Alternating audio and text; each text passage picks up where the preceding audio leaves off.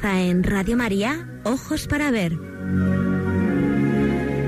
Hoy con la dirección del Padre Guillermo Camino.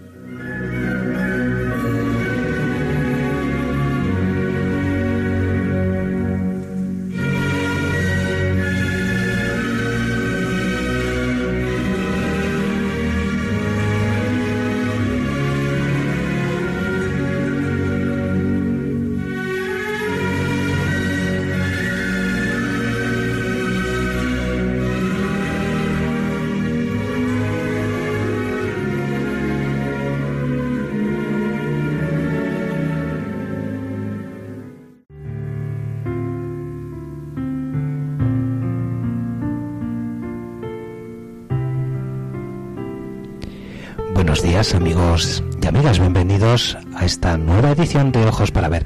Un saludo desde Valladolid, desde el equipo que hacemos hoy este programa. Estamos casi, diríamos, en el corazón de la cuaresma. Hemos pasado ya nada más y nada menos que un mes. Hemos celebrado el cuarto domingo con corazón alegre.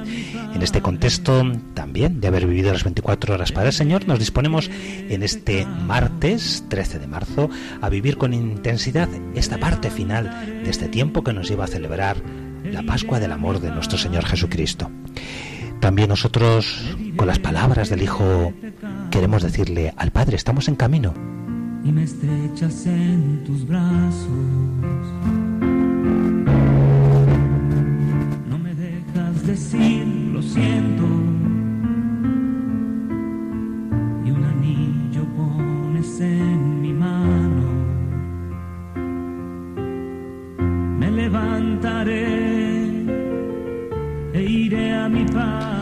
Así en este contexto, en este camino cuaresmal hacia la casa del Padre, vamos a presentar los contenidos de este programa. Hoy y en estos días previos a la celebración gozosa en Valencia de las fiestas de San José, vamos a acercarnos al Museo Diocesano, al Museo Catedralicio Diocesano de Valencia. Es una buena ocasión porque seguro que muchos de nuestros oyentes acudiréis a estas fiestas tan singulares. San José, la fiesta de Fallas, fiesta mayor de Valencia. Queremos acercarnos también a la ciudad de León para conocer también la actualización de su museo. Y bueno, os hago la propuesta de ambos porque quizás sean dos de los museos que en esta última etapa han conocido un nuevo discurso museístico que es desde luego un referente para el resto de los museos de España. Y como plato fuerte, podemos así llamarle en este día, quiero acercaros un género importante que está a mitad de camino entre el arte, la espiritualidad, el acercamiento de la liturgia, la religiosidad popular en estos días, que es el fenómeno de los pregones de Semana Santa. Como sabéis, esta diócesis de Valladolid cuenta con tres Semanas Santas de, con declaración de interés turístico internacional y todos los años, junto a las dos ciudades de Medina del Campo, Medina Río Seco, la ciudad de Valladolid de un modo especial capitanea este acontecimiento pregón de Semana Santa, que en este caso será este próximo viernes. Pero quisiera acercaros unas palabras que me parecen como muy referentes para cómo entender esa simbiosis en el próximo tiempo ya de Semana Santa de espiritualidad, tradición, arte, cultura, vivencia, renovación de seguimiento de Jesús. Y lo vamos a hacer escuchando al obispo auxiliar de esta diócesis, don Luis Argüello, que en su pregón de Semana Santa englosó todas estas experiencias y más allá de las referencias quizá en un momento dado al patrimonio cultural de la Semana Santa de Valladolid, pero ofrece una visión, creo que muy hermosa, que nos puede ser de gran relieve para todos nosotros. Así que le agradecemos a Monseñor Don Luis Argüello su presencia hoy de su voz en las ondas de Radio María y os prometo que será algo que os va a gustar. Y bien amigos, pues vamos a concluir esta presentación con las palabras del Hijo Pródigo en este canto tan hermoso de Geset y dejamos que el amor del Padre nos sorprenda en esta cuaresma. Cuaresma es tiempo de amar.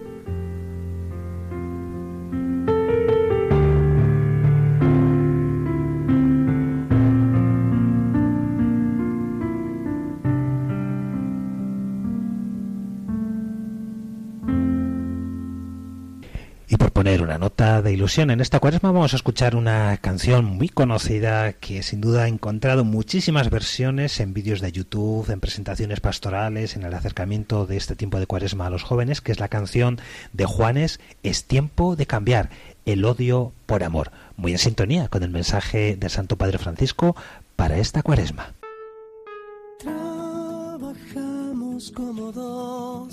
Locomotoras a todo vapor y olvidamos que el amor es más fuerte que el dolor que envenena la razón. Oh, somos víctimas así de nuestra propia tonta creación y olvidamos que el amor es más fuerte que el dolor de una llaga en tu interior. Dos hermanos ya no se deben pelear, es momento de recapacitar,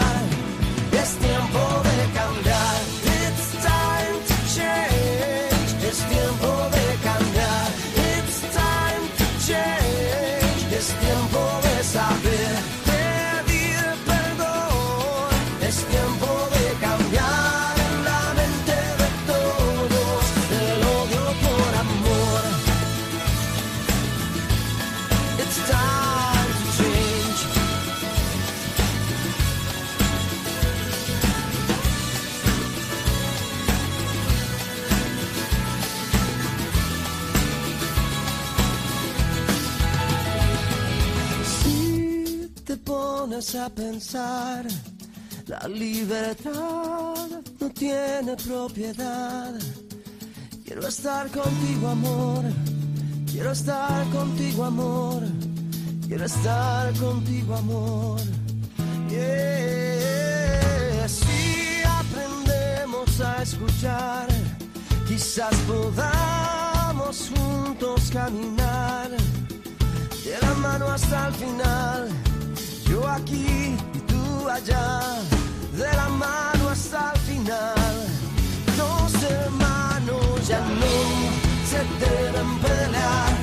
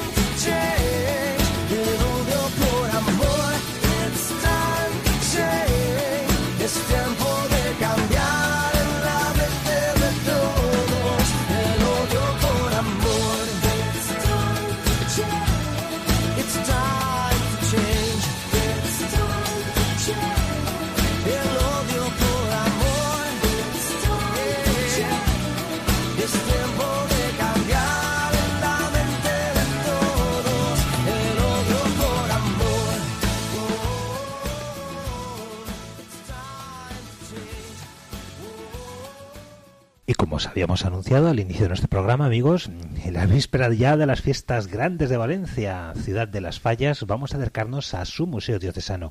No dejéis cuantos podáis en estos días acudir, que os sorprenderá la reestructuración de las salas, el redescubrimiento de espacios muy interesantes de las zonas más antiguas de la catedral, de un modo especial la torre antigua de esta catedral valenciana. Y mm, vamos a agradecer también a los servicios de información de la diócesis de Valencia que nos transmiten este reportaje.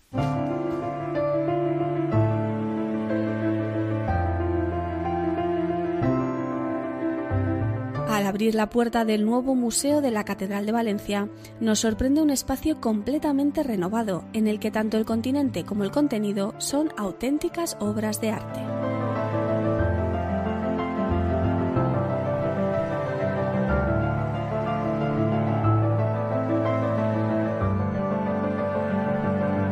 El valor de muchas de las piezas expuestas ya lo conocíamos de las anteriores instalaciones. No hace falta presentar obras de la talla de la Custodia de los Pobres de Francisco Pajarón o las esculturas originales de la Puerta de los Apóstoles. Pero ahora el espacio se ha triplicado y se exhiben más de 300 obras, algunas nunca antes vistas, que además han sido restauradas. El trabajo de restauración que se ha hecho en los últimos años en la Universidad Politécnica, en el IBACOR y también en nuestro propio taller de restauración ha permitido que obras que estaban dañadas del antiguo museo diocesano o de la misma catedral ahora puedan ser expuestas por primera vez. Eh, son obras que van a llevar mucho la atención. Por ejemplo, a mí me encanta una de las versiones de la chingareda, la gitanilla, que es la Virgen en la huida a Egipto y que, vamos, maravillosamente restaurada, es una obra preciosa de El Correggio.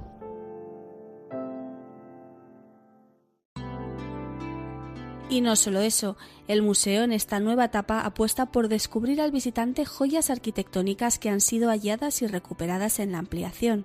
Entre ellas destaca el espacio que ocupó en el siglo XV la librería de los Borja, con su imponente columna helicoidal, más antigua que las de la lonja. Un lugar en el que podemos descubrir los huecos donde apoyaban las estanterías en el muro exterior de la actual capilla del Santo Cáliz, que luce como un cuadro más. Aquí habitan ahora los apóstoles de la Puerta del Aseo, arropados por una pieza única en la catedral, la Virgen Gótica con el Niño, de finales del siglo XIII, principios del siglo XIV. Ha sido bajada del lugar que ocupaba a 9 metros de altura en la puerta de entrada a la capilla del Santo Cáliz, donde pasaba totalmente desapercibida.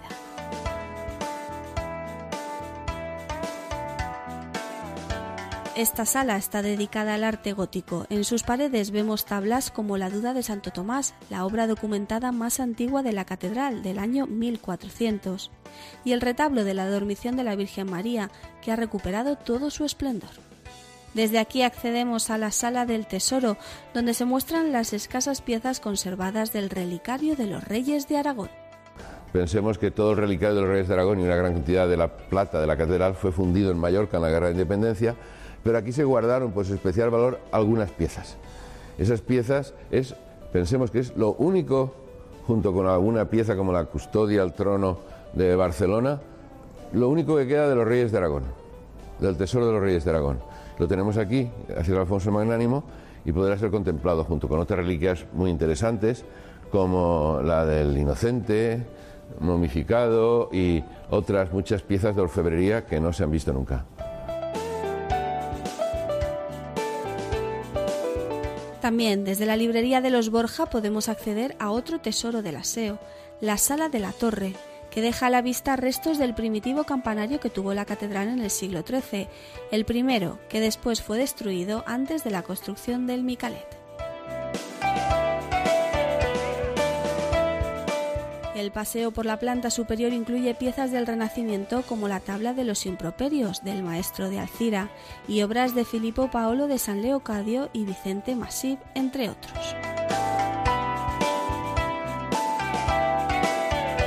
Bajando por la escalera nos sorprende otra de las piezas fundamentales del nuevo museo, el mal ladrón, que fue crucificado junto a Jesús, una impresionante talla de madera policromada de comienzos del siglo XVI que es lo único que queda del retablo renacentista de la iglesia de San Martín de Valencia.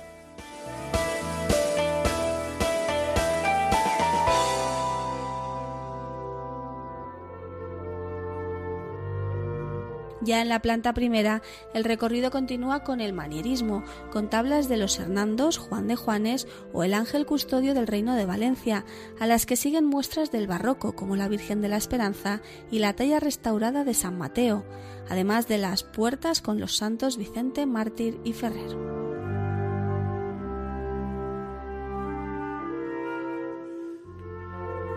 Finalmente brillan en las paredes obras neoclásicas de autores como Vicente López, Zapata, la versión de la Cingarela de Correggio y el marco tallado por Cotanda que protege una copia del Exe Homo de Juan de Juanes.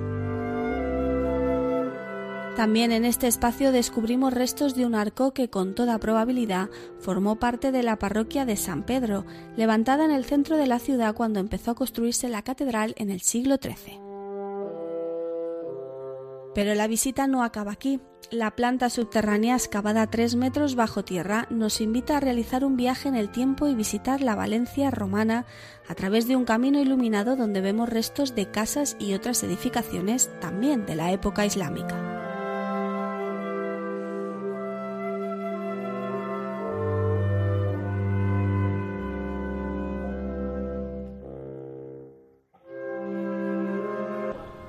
Es una parte del centro de Valencia, porque aquí estamos en la parte más alta de la ciudad, que ha estado ocupado siempre desde la prehistoria, y vamos a encontrar un aljibe grande, una canalización de agua con un sifón, vamos a encontrar muros de construcciones de diversas épocas, romana, de la época visigoda, de la época árabe, y también vamos a encontrar lo que es el cementerio de la parroquia de San Pedro, con los estratos donde se ve cómo ha habido los sucesivos enterramientos hasta el siglo XV.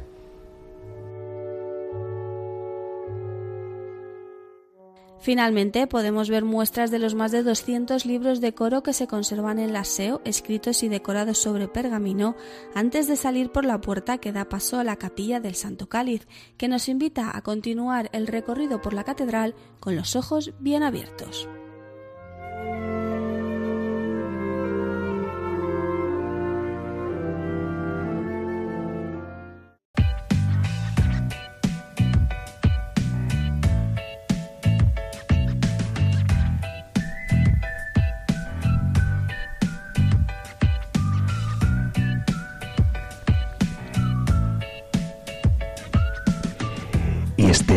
Por la Catedral de Valencia y su Museo Diocesano lo podemos completar pues visitando alguna de sus iglesias barrocas de un modo especial las del centro de la ciudad que os sorprenderá para quien no, no las conozcáis porque son un tesoro de decoración mural.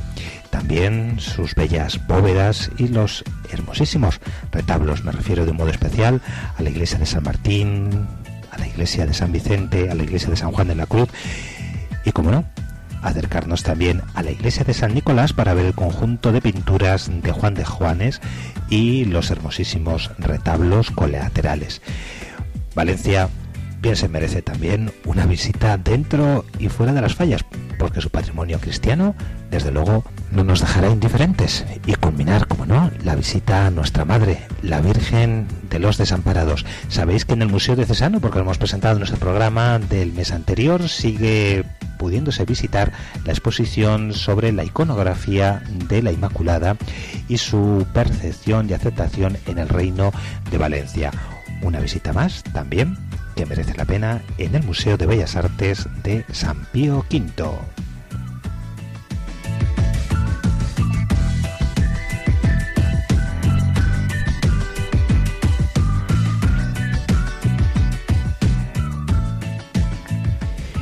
Y dejamos atrás Valencia, tierra de mar, de luz, y nos vamos también a visitar la luz, pero en el interior de Castilla, la Catedral de León, para poder conocer el Museo Diocesano y Catedralicio de esta ciudad que también cuenta con un nuevo discurso expositivo. Nos acercamos también a esta sede agradeciendo a los servicios diocesanos de información la posibilidad de conocer de primera mano toda esta información. Y así escuchemos la explicación que gozosamente recibimos de don Máximo Gómez Rascón, director del Museo de la Catedral de León. Bueno, es difícil, es imposible encontrar una colección de esa categoría, sobre todo que resume de alguna manera pues estas imágenes de iconografía de la Virgen de nuestra diócesis durante cerca de, mil años, o sea que desde el siglo XI, finales ya del siglo XII y XIII fundamentalmente, pues en cada uno de nuestros pueblos había por lo menos, por lo menos una imagen de la Virgen de este tipo románica y posteriormente gótica y también un crucificado del más de medio centenar de imágenes que tenemos aquí, ninguna, ninguna tiene la misma cara. O sea que son todas completamente distintas, todas con un sentido de trascender un sentido de sonrisa, de, no sé, mm, de acuerdo con el, con el carisma propio que le quiso introducir el artista, pero que son todas completamente distintas. Por eso, cuando se habla aquí de colección de serie, no, ni colección ni serie, son singularidades. Y eso es la importancia que tiene pues esta, esta sala en ese sentido. El arte era en la Edad Media una forma de educar, un medio de comunicación. Las tallas reflejaban la manera de contar al pueblo, los mensajes construidos de forma inteligible. Por eso en ellas se encierra también parte de aquella mentalidad, de aquella forma de entender. Tiene pues el carisma propio de lo que es el arte popular, la popular románica. Hay imágenes que son muy selectas, como vemos, de primera magnitud, de primeros maestros, pero la mayor parte de ellas son mm, populares, son sencillas, son acordes con aquella religiosidad que iba haciendo, pues, no sé, muchas veces el, escultor o el, el, o sea, aquel artista eh, popular que iba de pueblo en pueblo y de acuerdo con lo que le encargaban así iba haciendo, ¿no?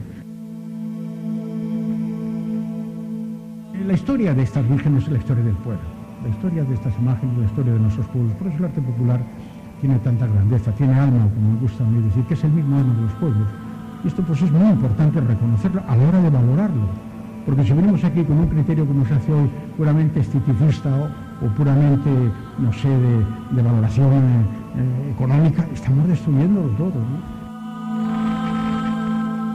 Con el románico empieza a expresarse el dogma de la Virgen maternal, la sabiduría, el pilar sólido de la fe. Y como dogma no admite cambios, el artista no puede salirse del guion.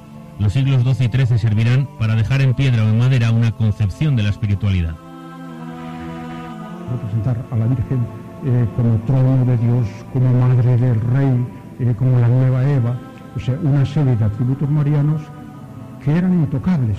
Después de la definición dogmática esto era intocable. Y lo mismo ocurre, por ejemplo, con el que escribe, que tiene que medir un poco el- los términos en que se expresa. Exactamente lo mismo ocurría también con los escultores. ¿Por qué? Porque modificar en el siglo XII mm, pues una imagen de estas pues mm, traía ciertos riesgos que incluso podían perjudicar la- el concepto teológico que había debajo. Con las formas de pensar cambian los estilos y tras la sobriedad del románico empieza a abrirse paso el gótico. También esta sala encierra los primeros ejemplos, una virgen sin el niño todavía embarazada o el retoño interactuando como tal, lejos de la rigidez anterior. Son cambios que se instalan poco a poco en la sociedad y estallarán en el Renacimiento, como muestra Juan de Juní en este crucificado. Pero esa es otra parte de la historia. cómo va avanzando, que no son avances progresivos en todas, porque en unos casos avanza por la posición, en otros la sonrisa, en otros el vestido, o sea que son evoluciones distintas, eh, pero que nos van marcando pues unas pautas que yo creo nos ayudan a estudiar perfectamente, ¿eh? Eh, con todo con, conocimiento, pues toda la iconografía mariana durante estos siglos, XII y XIII. Son reflejo de lo que se estaba haciendo en Castilla y León y todo, sobre todo pues en el norte de España. No es lo mismo una imagen románica como esa que vemos aquí, donde, como decimos, está el niño, es como un trono, trono de la sabiduría, donde está la sabiduría sentada, como una imagen gótica que hay al final ya de la exposición, donde la Virgen, bueno, pues está jugando con el niño, eh, la doctrina San Bernardo se ha introducido. San Bernardo tiene una idea muy bonita, decía que, claro, la Virgen es madre de Dios, que es lo que se estaba representando en su tiempo y un poquito antes, ¿no? Es madre de Dios, porque es madre, es mujer, y el niño es eh, Dios, pero claro, es un niño, lo que no se entiende en la escultura es que una madre y un niño no jueguen, no sonrían, como ocurre con toda naturalidad. En fondo es esa cuña del naturalismo que se mete también dentro de la escultura, pero en sintonía con la espiritualidad. El cambio de estilo supuso la sustitución de las tallas, cambiaba la forma de expresar, el mensaje anterior quedaba obsoleto. De ahí que muchas de estas imágenes hayan aparecido en los lugares más complejos, incluso enterradas, porque eran sagradas y había que tratarlas como si hubieran tenido vida. Los criterios básicos que tiene la Iglesia en este sentido es que todo lo que está al culto siga el culto. Algunas corren especial riesgo en un pueblo, pero bueno, se retiran del culto y se guardan aquel pueblo, eh, porque a lo mejor no es un culto permanente, pero mm, con cierta frecuencia lo hacen. Las que hay aquí han sido pues todas ellas retiradas, encontradas en, en su suelo del mismo templo, emparedadas como hay en otros lugares, recluidas en trasteras, etcétera. Son imágenes que por esas vicisitudes del tiempo, mm, bueno, pues fueron quedando marginadas del culto y algunas de ellas, pues ya digo, son, mm, bueno, se han salvado de esta laguna, pero gracias a que aquel mm, párroco las emparedó eh, o que las eh, enterró como se mandaba, porque estas imágenes debe quedarles un trato humano, tan sacralizadas, eran como aut- auténticos iconos. Vencieron a la carcoma, a la humedad, al olvido. Abandonaron sus parroquias para ser restauradas, para recuperar su vigor y parte de su mensaje actualizado, para tener un lugar donde recordarlas y disfrutarlas. Y luego ahora todo el mundo viene, pero qué bien está aquí, pero si mis abuelos hubieran visto esto, dicen. O sea que ya históricamente hay una laguna en la cual, pues no, perdieron la historia, las generaciones jóvenes, cuando se encuentran que esto ya no saben, en cambio los abuelos, pues sí. Y por eso dicen, ay, si esto hubiera visto mi madre, si esto hubiera tal". Eso es frecuente también en muchas cosas de recuperación de obras de arte. ¿eh? Y así pues vamos haciendo pues esa labor costosísima, porque muy costosa, ¿eh? porque esto, claro, ese tratamiento de personas que decíamos antes se aplica a la hora de coger el bisturí, de coger el... y se tiene que manos de técnicos, porque una imagen que está por los pueblos te encuentras con que algunas de ellas, en alguna época que hubo aquí, pues se las cargaron, porque, porque quisieron hacer las nuevas, poner policromías, eh, no sé, y las destrozaron. Pero claro, era el criterio que había entonces. El taller diocesano hace una labor clave en la recuperación de estas piezas. Es una parte importante de un museo que guarda como oro en paño los pequeños tesoros del arte y la religiosidad de la diócesis, y que cumple un siglo desde su constitución, aunque tardaría varias décadas en funcionar como tal. E impulsado sobre todo por el obispo Almarcha, antes incluso del Concilio Vaticano II, en el que se instó a conservar el patrimonio como testimonio de la fe, la cultura y la historia acumuladas durante siglos. A partir de aquel momento, pues ya ha sido un, museo en, en actividad plena, abierto, sigue creciendo en este momento. Claro, ahora lo que podemos es ver un poco pues, cómo ha granado pues, todos estos esfuerzos que casi durante, durante estos 100 años pues, se han ido haciendo aquí el Cabildo y ahora mismo también la diócesis. Fue un hombre que se preocupó seriamente del- de, salvar el patrimonio. ¿eh? salvar el patrimonio, pero no como una simplemente de arte por arte, sino por lo que significaba dentro de la religión cristiana. Salvaguardarlo, de respetarlo, de cuidarlo, de exponerlo en el museo, etcétera. Ponerlo en valor, ponerlo también a disposición de la gente, que lo disfrute, que lo viva, que es un poco lo que pide la museología actual. Esto ya de alguna manera lo, encauzó, pero muy sabiamente, el obispo Almarcha. Si la catedral ha sido un museo al aire libre, ¿por qué no en sus entrañas acumular estas otras pequeñas joyas que al igual que el templo trascienden lo religioso y nos hablan de nosotros mismos a través de lo que fuimos? Hablan de valores y sentimientos como los que transmiten la Virgen y San Juan en estas tallas que participaron en las primeras edades del hombre en Valladolid, una muestra de sencillez, ternura y dolor que trasciende ideologías. La gente se va mentalizando de que estos son valores, son valores que a veces trascienden la pura ideología. Lo he dicho hace poco y algunos sitios han, algunos han extrañado, pero es que así, que eso está por encima de las ideologías. Pero yo creo que eso va ya también, eh, bueno, pues calando en muchas personas que a lo mejor no creen, en- no, no advierten el carácter doctrinal, el carácter de espiritualidad o de devoción mariana. Pero claro, descubren, me quedo mirando aquí, esto me llena, esto me dice algo. Cualquier cara. O sea, que dicen algo. Esta sala y estas imágenes son solo la punta del iceberg de los tesoros que acoge el Museo Catedralicio, pero en conjunto forman un lugar destacado por cantidad, por simbolismo, por valor histórico y cultural, un rincón poco conocido de un patrimonio que encierra gran parte de la memoria de la provincia.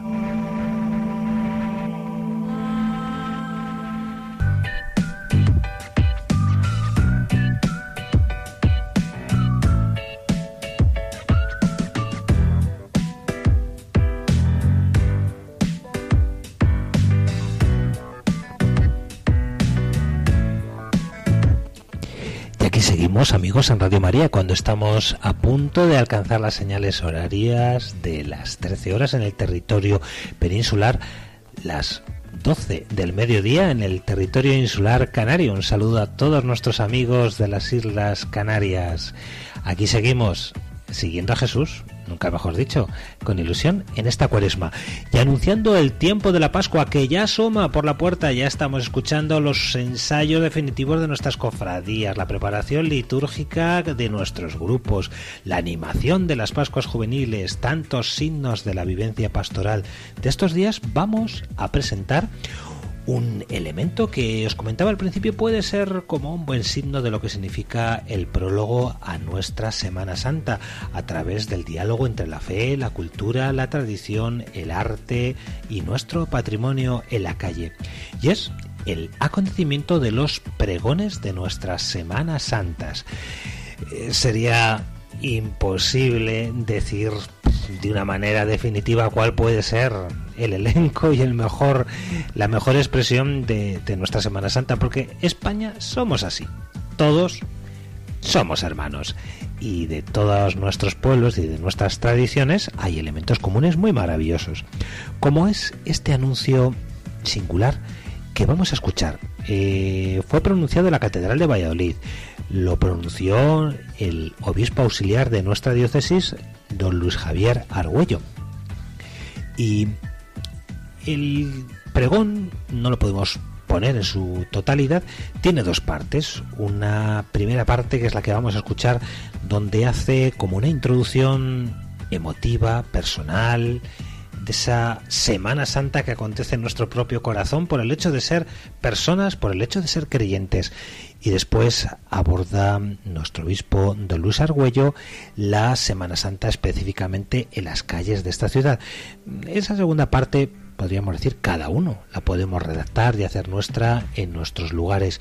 Pero vamos a escuchar la primera parte. De verdad creo que es un discurso impresionante que espero que os motive, que os guste por lo menos tanto como cuando yo lo recibí. Muchas gracias, don Luis, por tus palabras. Se me ha encomendado pregonar.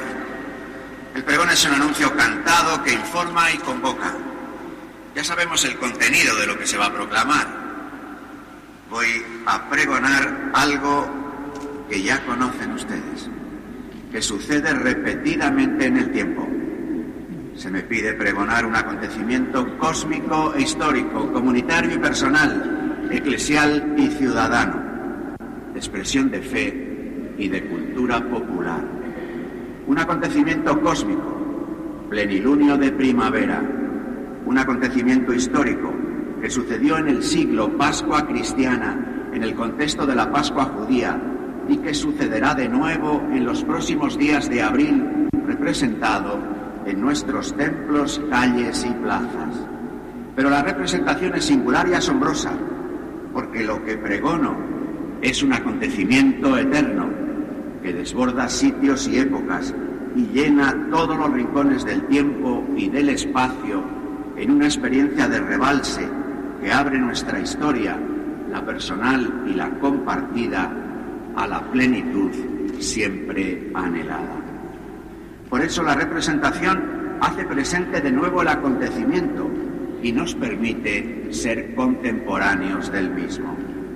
Pregón de la primera luna de la primavera, acontecimiento cósmico que nos introduce en el misterio del tiempo y el asombro de los espacios inmensos.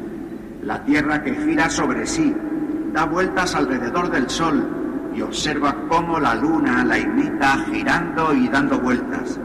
En su danza repetida se suceden días y noches, estaciones y años. Parece un ciclo de permanente repetición. Nada nuevo, nada cambia, pero el Sol avanza en su sistema y la galaxia viaja dibujando una vía. Todo fluye.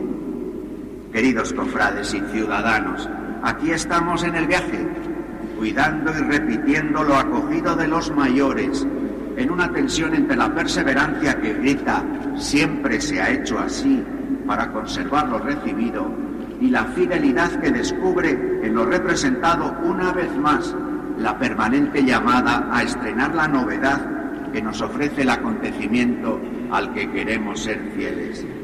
El acontecimiento cósmico nos enseña algo importante del evento que pregonamos. Convocamos a un viaje y en este viaje se nos invita a un coloquio entre lo que permanece y la novedad. El pregón lo es también de un hecho datado y documentado en la historia. Pregonamos la pasión, muerte y resurrección de Jesús en tiempos de Poncio Pilato, en Jerusalén, capital de una provincia perdida del Imperio Romano. En esos días los judíos, los judíos celebran la Pascua considerada como la gran fiesta de la libertad, la unidad y la vocación del pueblo elegido que se venía celebrando desde hacía ya mil años en el plenilunio de primavera. Acercamiento a esta semana de vida y pasión arranca en Jerusalén. Lo que en aquella tierra y en aquella época sucede es un hecho tan asombroso que el tiempo se parte en dos. Antes y después del día en el que el crucificado naciera y la Jerusalén histórica se transforma en celeste para poder ser mesiánica en cualquier lugar del cosmos. La alianza se innova y es ahora alianza nueva y eterna para el perdón de los pecados de todos los hombres, de todos los tiempos, de todos los sitios. La raza y la ley han sido desbordadas. Surge un pueblo entre los pueblos que ofrece identidad y es ámbito donde las diferencias se armonizan y se hacen fecundas. Este pueblo, fruto de un nuevo parentesco, surge en torno a la cruz, con su madre y algunos amigos, pero también con el ladrón y los que le crucificaron. Perdónalos. Es un cortejo que se ha ido aumentando hasta abarcarnos también a nosotros, que estamos aquí esta tarde escuchando el pregón de la cruz de Cristo. Todo comienza bajo aquel madero del que cuelga un cuerpo desnudo. Poco después, cuando el cuerpo haya resucitado, la cruz desnuda será la señal de los cristianos. ¿Qué representaba el madero o el árbol para los judíos que asistían al espectáculo? Es el árbol de la vida plantado en medio del jardín, el árbol del conocimiento del bien y del mal ante el que se consuma la desobediencia, cuando el hombre quiere decidir por sí mismo lo que está bien y lo que está mal. En el Deuteronomio vuelve a aparecer el árbol asociado a una maldición. Maldito el que cuelga de un árbol.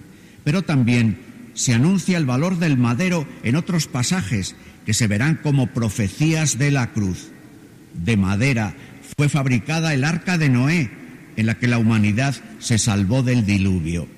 Con un bastón de madera golpeó Moisés las aguas del Mar Rojo para que se abrieran, y con un madero volvió dulces las aguas amargas de Mará.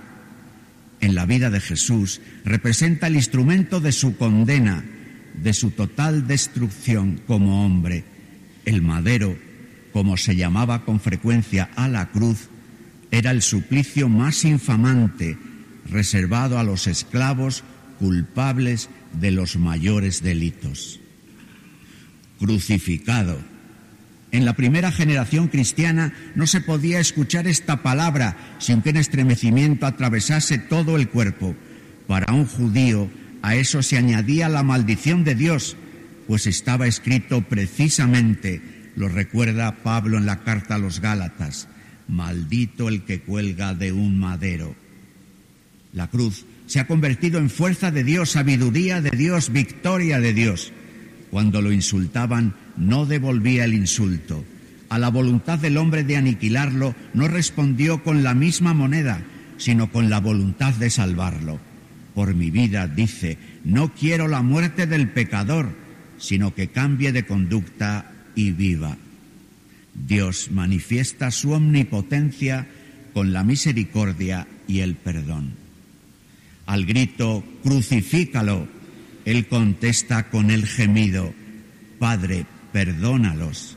No hay en la historia palabras como estas tres. Crucifícalo, Padre, perdónalos. Son palabras indomables, no pueden ser superadas por ningún crimen, porque han sido pronunciadas bajo el mayor de todos los delitos, en un momento en el que el mal hizo su esfuerzo supremo, más allá del cual no se puede llegar. La muerte ha sido absorbida en la victoria. ¿Dónde está muerte tu victoria? ¿Dónde está muerte tu aguijón? Estas palabras realizan lo que significan la reconciliación del mundo con Dios y la posibilidad de reconciliarnos. A la luz de la resurrección, en el tiempo de la Iglesia, la cruz es el lugar donde el nuevo Adán dijo sí a Dios por todos y para siempre, donde el nuevo Moisés con el madero abrió el nuevo mar rojo y con su obediencia transformó las aguas amargas en las aguas dulces de la gracia y el bautismo, donde Cristo nos rescató de la maldición de la ley haciéndose por nosotros un maldito. La cruz es el nuevo árbol de la vida plantado en medio de la plaza de la ciudad. Dios venció al mal sin destruir la libertad que lo produjo. Jesús hizo las paces destruyendo la enemistad, no al enemigo, destruyéndola en sí mismo, no en los demás. Dice una antigua homilía pascual citada por Raniero Canta la Mesa, predicador de la Casa Pontificia, que inspira lo que estoy diciendo.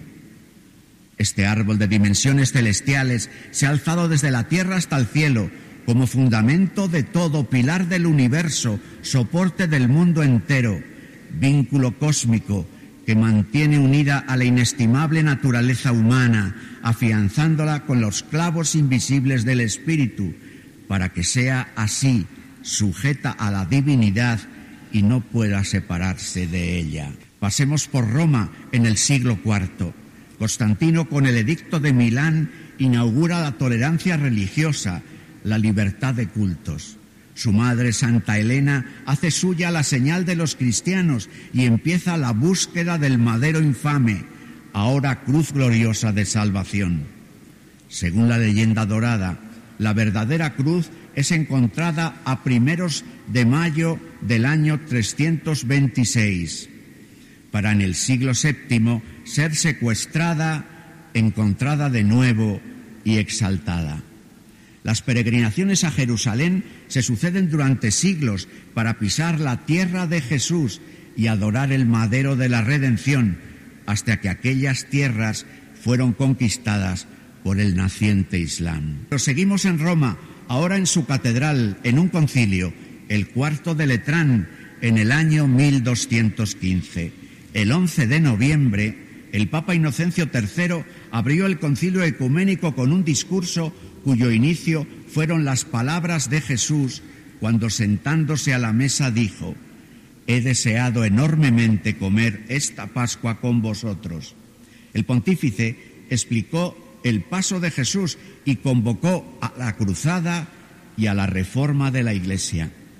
En ese lugar, en ese año, en San Juan de Letrán, estaba Francisco de Asís, que hizo suyo el ardiente deseo del Papa, empezó a predicar desde aquel día la penitencia y la conversión, y empezó a marcar una tau en la frente de los que se convertían sinceramente a Cristo.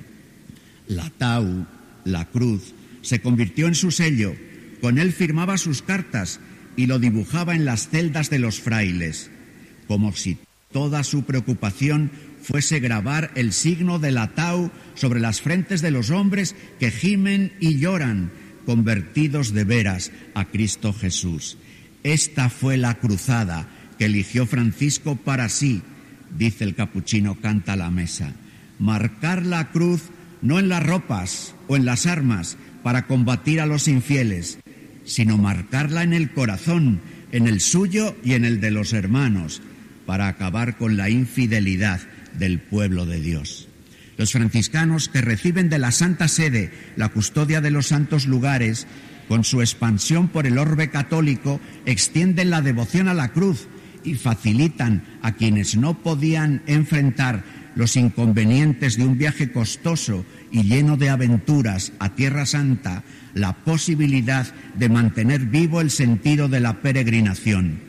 Se introdujeron las llamadas prácticas sustitutivas para adquirir, sin poner en peligro la propia vida, una indulgencia como la que se habría adquirido en Tierra Santa.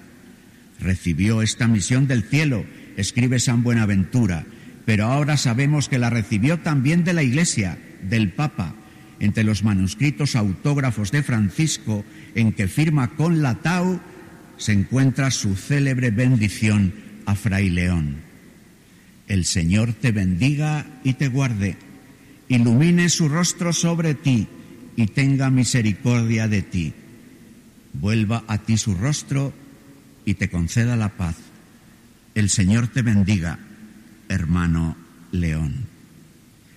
Durante todo el siglo XV seguimos viajando en el tiempo.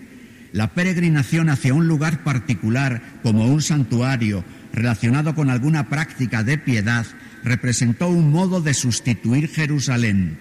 El vínculo ideal se podía acentuar aún más si estos lugares elegidos, además de conservar alguna reliquia particular, poseían también, o en la dedicación o en las formas arquitectónicas de las artes figurativas, alguna referencia a los lugares santos, para así evocar al peregrino la Santa Jerusalén celeste.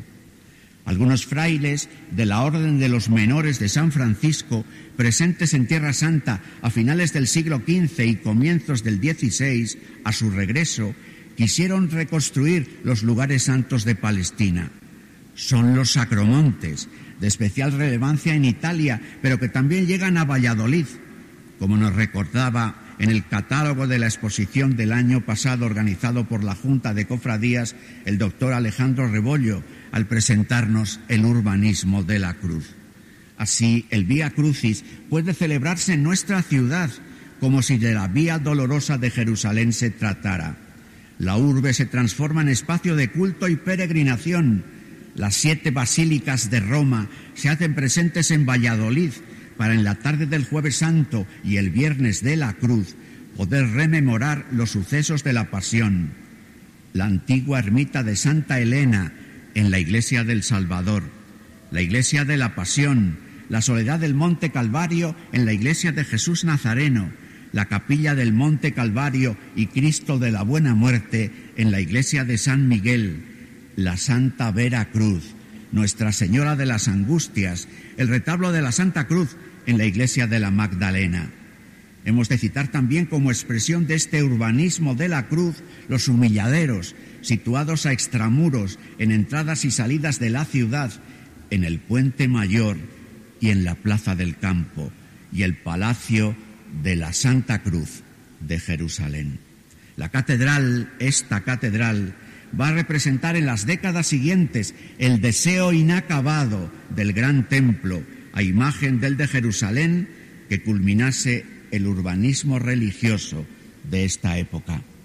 Si la cruz, la tau franciscana, va marcando todo este desarrollo de la vida urbana y eclesial y tiene tanto que ver con la Semana Santa que pregonamos ante esta imponente cruz desnuda de la venerable Orden Tercera, no podemos olvidar que Francisco de Asís había recibido el encargo de reparar la iglesia ante el Cristo de San Damiano y de reformarla en San Juan de Letrán.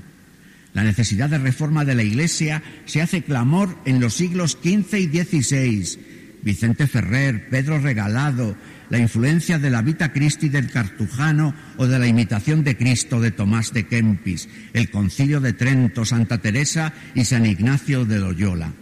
En Valladolid las predicaciones de Fray Luis de Granada y del Padre Luis de la Puente, las visiones de Santa Brígida que nos llegan por Marina de Escobar, impulsan una reforma que se centra en la llamada a la penitencia y que tiene en la mirada a la cruz un punto inexcusable de referencia.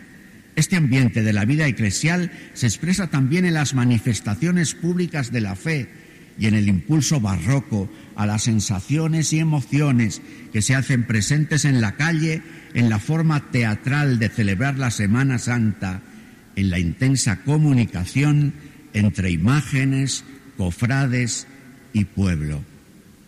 Valladolid crece, alcanza el título de ciudad y de diócesis a final de siglo.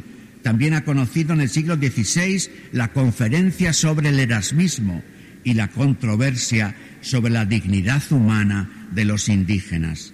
La que va a ser la primera plaza mayor regular de España ha sufrido el fuego del auto de fe.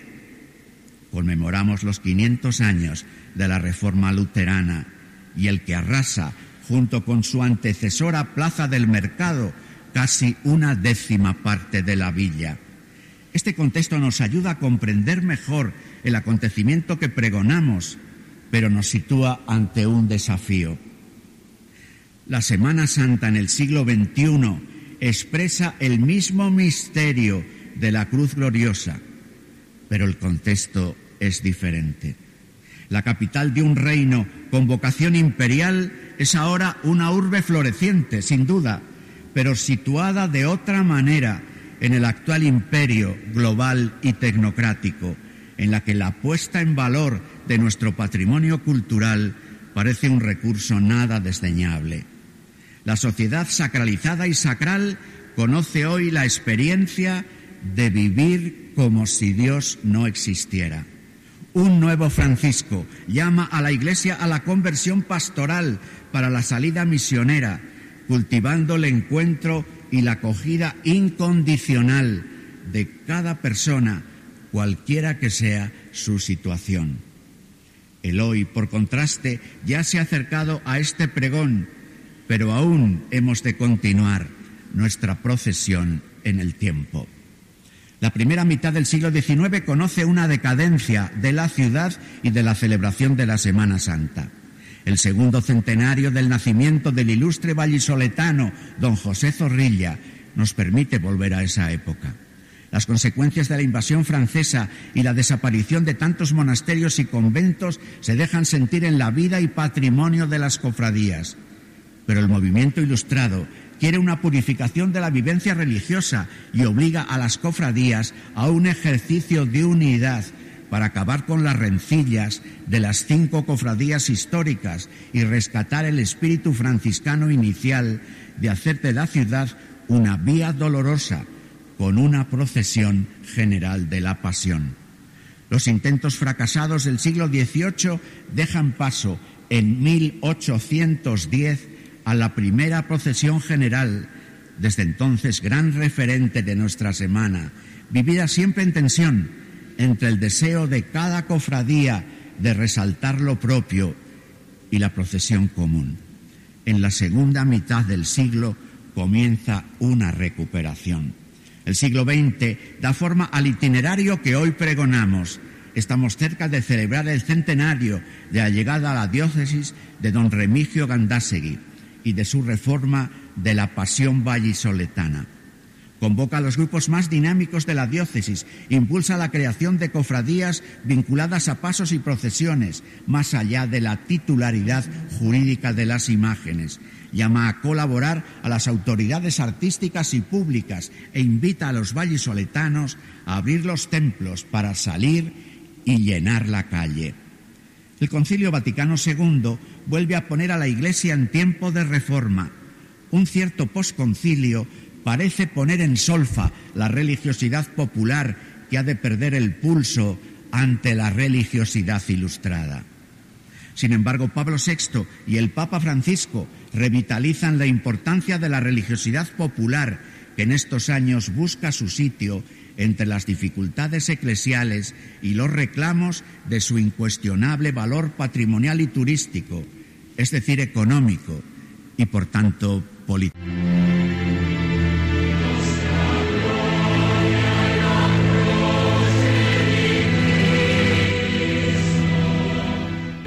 Las palabras de don Luis Argüello, obispo auxiliar de Valladolid, que nos ha hecho este recorrido en este viaje en el tiempo desde el acontecimiento salvífico de la cruz de nuestro Señor Jesucristo, ejemplificándolo en la ciudad de Valladolid como vía dolorosa, como ciudad de la cruz, pero que lo podemos trasladar a nuestros pueblos, nuestras ciudades, donde al igual que esta iglesia particular vivís, hermanos, con tanta intensidad la posibilidad de que Cristo recorra no solamente nuestras calles, sino nuestra vida. Nos quedan apenas 15 días para celebrar el misterio de nuestra salvación. Pidámosle al Señor que sigamos pregonando con nuestras vidas, con nuestro encuentro a las personas, con la acogida a tantos turistas, a tantos cristianos de pie en la acera, a tantos cofrades de humilde presencia en nuestras calles que sean testigos de la fuerza de la cruz de nuestro Señor Jesús. Preparémonos con gozo a los días santos que vamos a vivir. El Señor es nuestra salvación.